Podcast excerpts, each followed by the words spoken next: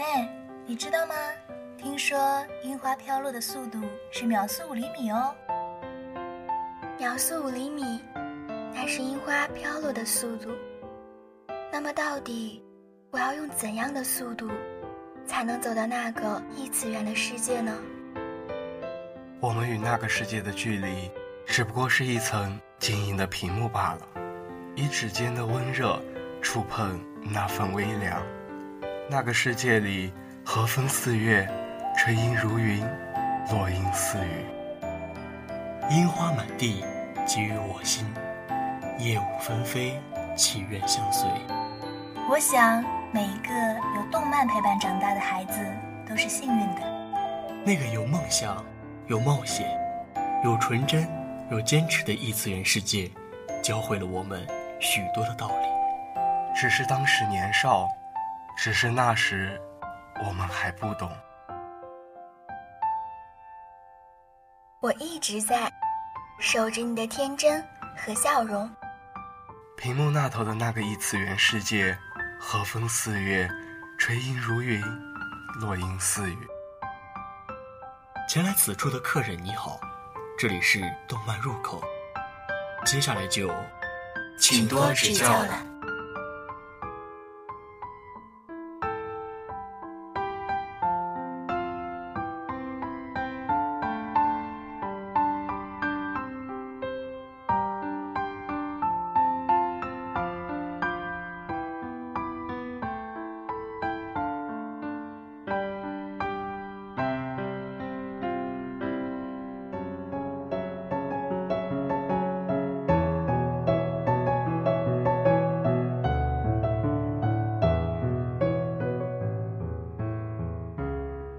这里是 FM 八五点一淮海之声无线广播电台，大家好，我是今天的播音唐黎，我是仙童。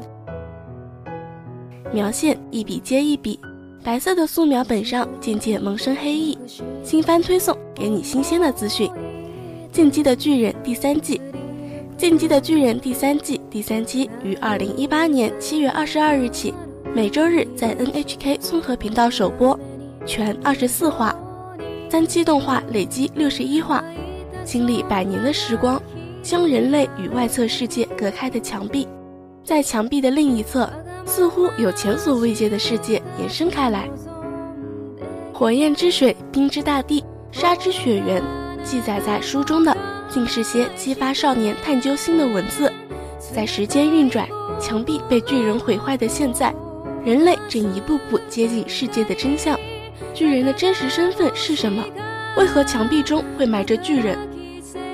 巨人化的艾伦耶格尔所持有的坐标之历史，以及西斯托利亚雷斯究竟知道这个世界的什么事情？在艾伦等一零四骑兵的加入下，建立新体制的利威尔班，最强罪恶的敌人，阻拦在开始行动的他们面前。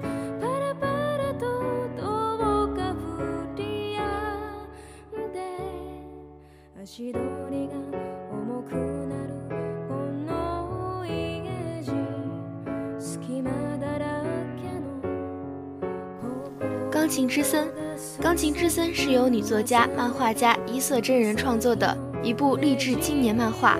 故事的主要人物有伊之濑海与宫修平等。故事充满了温情与感动，是一部特别适合青少年观看的作品。刚转学到乡下的雨宫修平是一个立志成为钢琴家的小学五年级学生，刚进新班级就被班上同学捉弄了。同学伊之濑海挺身而出替他解围。两人从此相识，在一之濑海的带领下，雨宫修平见到了一架被舍弃森林中的钢琴，并发现这架钢琴只有一只濑海能弹出悦耳的琴声。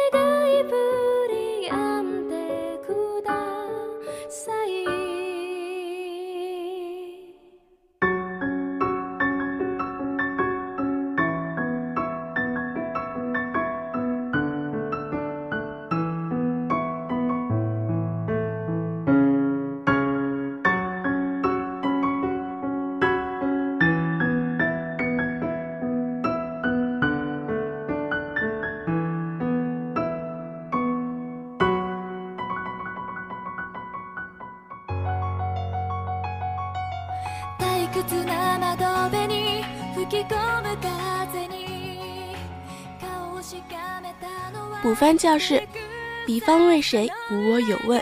九月录诗，感应之前。补番教室带给你别样的体验。冰果，冰果改编自日本推理小说家米泽穗信原作的古典部系列小说，以该系列的第一部《冰果》为标题。二零一一年十一月二十九日，在京都动画官方网站内宣布了冰果 TV 动画化的决定。电视动画于二零一二年四月二十二日首播，全二十二集。另外，TV 未放送的第十一点五话，则于二零一二年七月八日在 Ustream 网站先行放送。剧情简介：以节能为座右铭的高中生折木奉太郎，为一个小小的原因加入了濒临废社的古典文学部。古典文学部的社员包括他在社里认识的好奇宝宝，也就是女主角千反田爱流。还有他从国中就认识的一原摩耶花和服部理智，这是他们四人以神山高中为舞台，对一桩桩事件展开推理的青春学园推理剧。我很好奇，凤太郎平静的灰色高中生活，因为千反田的这一句话而为之一变。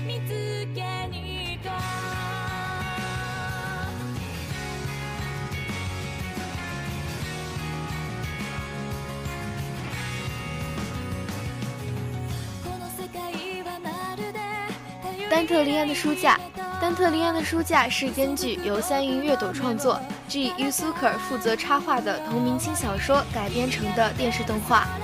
作品讲述了男主角修一从书书狂的祖父那里继承了古老的宅邸，与身着黑色服装且是被称作持有幻书的知识的黑之书记的达利安邂逅，之后便经历了许多由幻书引起的奇闻异事。剧情简介。修一出身贵族，他爷爷是一个热衷于收藏各种珍贵书籍的收书狂。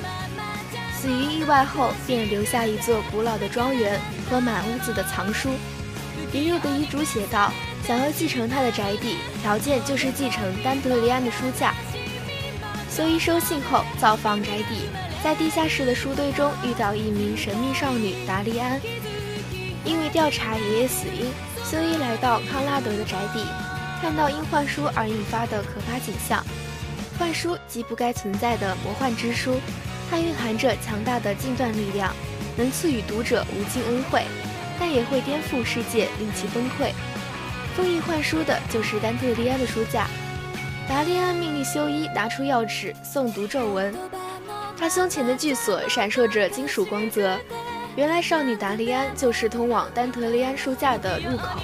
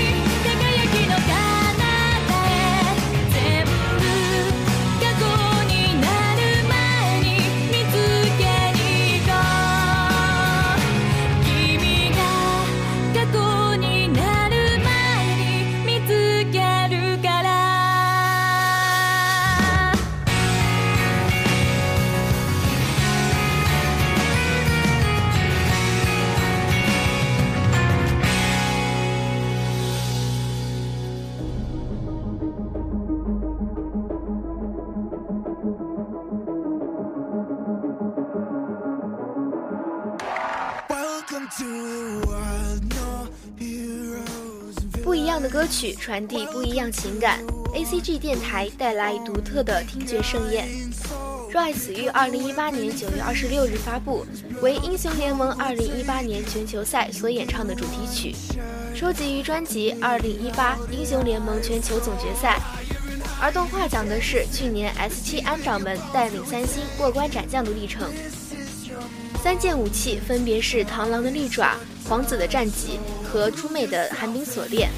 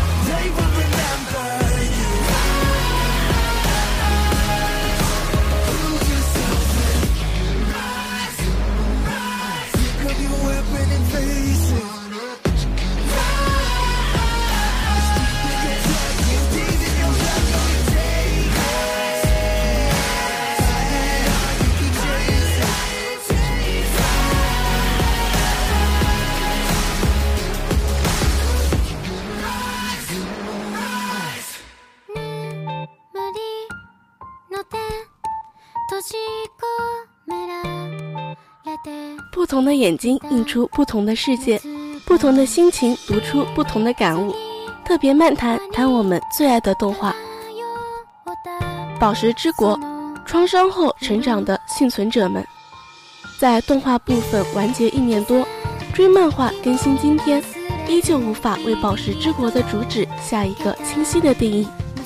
它有反抗与挣扎，有遗忘与失去，有悲伤与质疑。作品中夹杂了太多复杂的感情，我们也始终看不透魂骨肉的本心。诚然，如宣传语所言，这的确是宝石们美丽而脆弱的战斗。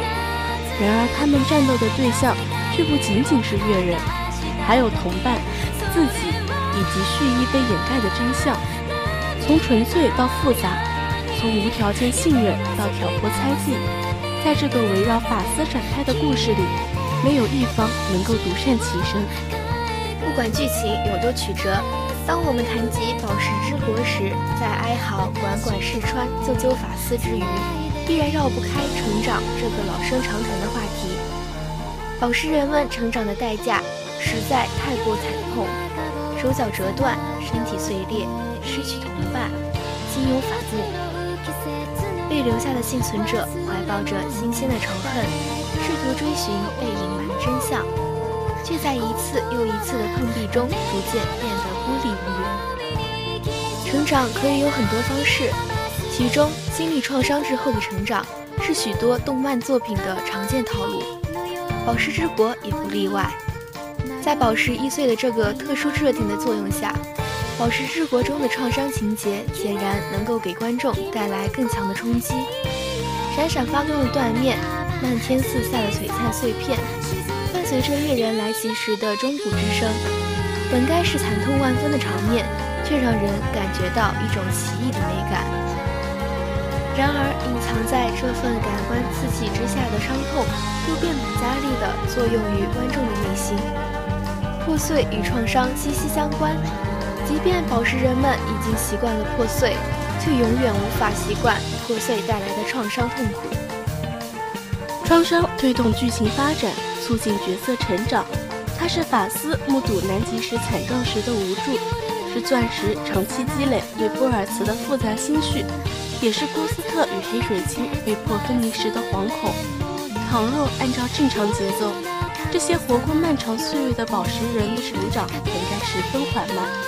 然而那些不幸的经历。加快了宝石们的成长速度，并且在他们身体里刺入一名名为执念的长钉，时刻作痛，提醒他们不停寻找出路。经历创伤之后的成长幸存者，并不是只有主角法斯一人。动画和漫画部分不遗余力地刻画出了其他配角们的各自的经历和心理，让我们得以从宝石人的一言一行中窥见他们的成长轨迹。创伤后成长是指一部分人在和具有高度挑战性的生命境遇抗争之后所经历的积极的心理变化。在创伤后，个体发展出了比原先更高的适应水平、心理功能和生命意识。经历创伤、迷茫挣扎、正视自己、奋斗磨练、获得成长，这是大多数成长型角色的必经之路。而我们的主角。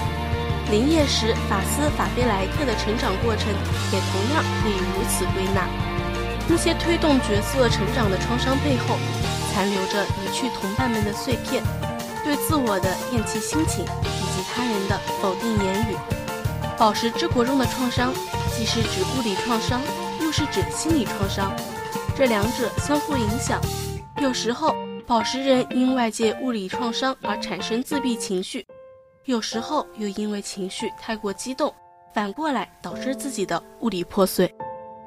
因为设定的特殊性，宝石人遭受的物理创伤看起来总是充满猎奇的美感，伴随着清脆的破碎响声，亮晶晶的宝石碎片撒得到处都是。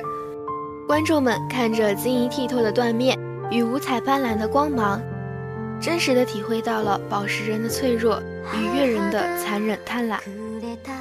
物理创伤给宝石人带来的成长是十分直观的，身体的蜕变，个体机能的加强，在外界冲击下不断缺失部件，法斯被迫拥有了更强大的双腿、更靠谱的胳膊、更高智商的脑子和更会发光的眼珠子，这是肉眼可见的成长方式。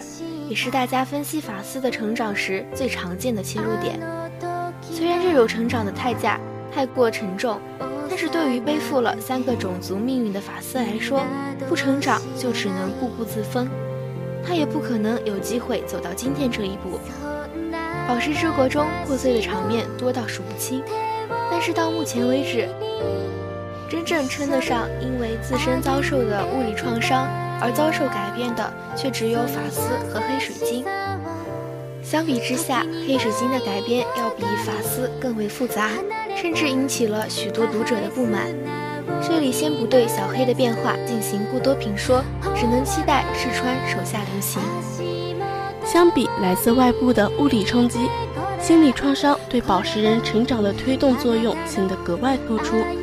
这些情绪会不停地折磨着角色。至死方休，这也成为他们前行的动力。而宝石之国中的心理创伤成因可以细分为两类：一、目睹同伴离去，痛恨自身无力，以法斯和雅丽为代表；二、情绪太过细腻，导致自我质疑，以钻石和早期的法斯为代表。第一种心理创伤，目睹同伴离去，痛恨自身无力，让雅丽时刻牢记着那份新鲜的仇恨。开始疯狂研究月人，拓展知识面，试图寻求找回同伴的方法。经历了安特库测验暴击之后，性格改变的法斯，也在日复一日的磨练心智，不断接近被隐瞒的真相。那些场景如梦魇一般不断在眼前循环播放。被留下的幸存者们想要从这种精神层面的折磨中走出来，于是用各自的方式摸索着出路。而与伤痛抗争的过程本身就是一种成长。第二种心理创伤，情绪太过细腻导致自我质疑，通俗来说就是对自己的不自信。而这种创伤往往来源于他人的言论，比如早期一直被轻视、弱到连编撰博物志都做不好的法斯，又比如待在波尔茨身边无限自卑，总觉得自己不配当钻石的小钻。还有因为体质原因被大家疏远，并且自我厌弃的陈沙，这一类心理创伤是持续性的，长期积累下来很容易爆发。与不自信抗争是一件非常困难的事情，因为稍不注意，旁人的一句话就能摧毁迄今为止努力堆砌起的信心。举个例子，我们都对动画第一集法斯的开篇破碎印象颇深。其实这里的全身破碎，代表的是同伴与老师对法斯的否定。在需要工作巡逻、守护家园的大环境下，宝石人之间是很看重战斗力和工作能力的。作为易碎又没有能力，还容易被月人盯上的宝石，小法斯会被轻易轻视乃至否定是理所当然的事情。法斯自己也深知这一点，所以才不停的想要找工作证明自己。而另一个情绪细腻的代表小钻，虽然在和月狗大战之后，小钻难得的与波尔茨坦诚相对，但是心里的那份矛盾依旧没有消除，所以才会在后来选择离开波尔茨。幸存与毁灭、死亡的概念一味相生，这样的侥幸并不需要我们为之欢喜。宝石之国的生死其实非常讽刺。漫长生命的月人和宝石，想要化为虚无，可苟延残喘的斗族却渴求着活下去的方法。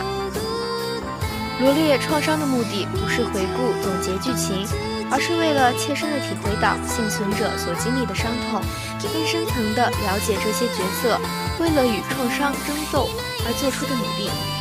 他们如何重新认知自我，寻求改变出路，调整前进方向？在漫长的岁月中，逐渐消化掉身为幸存者的自责与悔恨，用不断的自我提升填补心底的空洞绝望。创伤带来的负面与正面影响是并存的，它带来的痛苦会消失，但是幸存者们却在与伤痛的抗争中获得了个人成长，变得更加坚强温柔，变得更加冷静慎重。让我们把目光转回到法斯身上。最新一话里，他独自抱膝无助哭泣的样子，令人心疼不已。肩负三个种族命运的法斯，又回到了孤立无援的境地。那个天真无邪、爱撒娇的小法斯，一直藏在他的内心深处，有时甚至会让他忘记自己所处的境地，习惯性的想去依赖老师。当他从这种潜意识中惊醒过来之时，自责、追忆与孤注一掷的绝望混合在一起，化作远古生物的进化缺陷，从法斯的眼中汹涌而出。经历了太多玻璃碴和神展开之后，时至今日，我们已经不敢妄加判断宝石之国的后续发展，以及整个故事所要表达的主旨。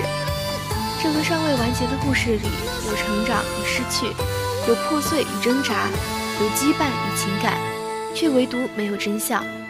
而我们的主角林叶石，在寻找真相的道路上磕碰得遍体鳞伤。节目的最后，送上土木与港海工程学院的何明贤同学点的一首《一个人》。好了，今天的节目就到这里了。本期编导夏虫希腊奶，播音唐林仙童，祝大家一周愉快。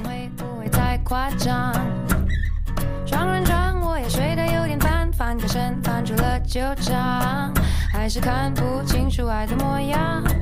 当初最完美的典范，有时感觉不过是种假象。不要倔强，已经不再爱他，已经不再爱他。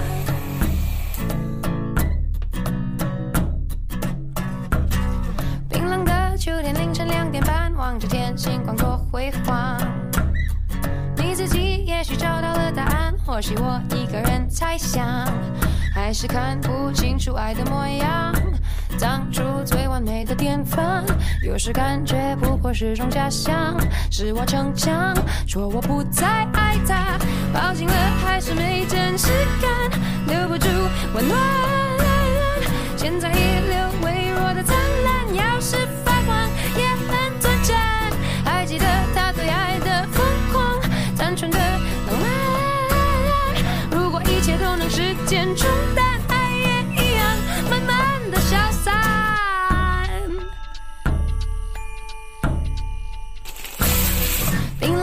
秋天凌晨两点半，望着天，星光多辉煌。你自己也许找到了答案，或许我一个人猜想，还是看不清楚爱的模样。当初最完美的典范，有时感觉不过是种假象。是我逞强，说我不再爱他，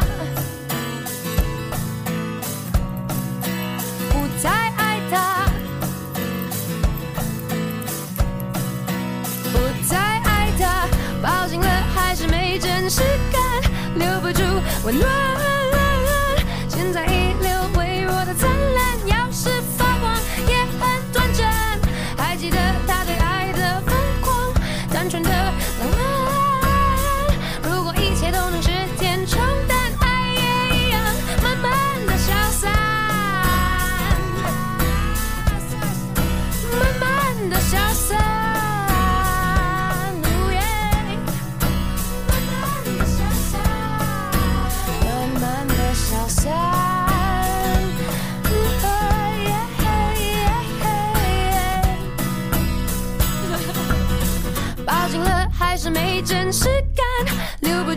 温暖。现在遗留微弱的灿烂，要是发光也很短暂。还记得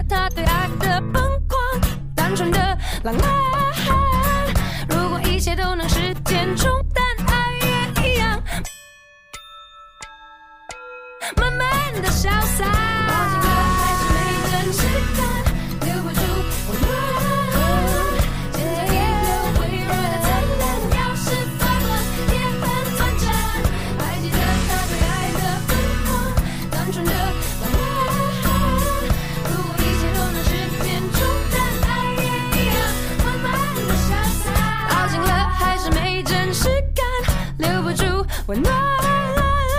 现在遗留微弱的灿烂，要是发光也很短暂。还记得他对爱的疯狂，单纯的浪漫。如果一切都能时间重。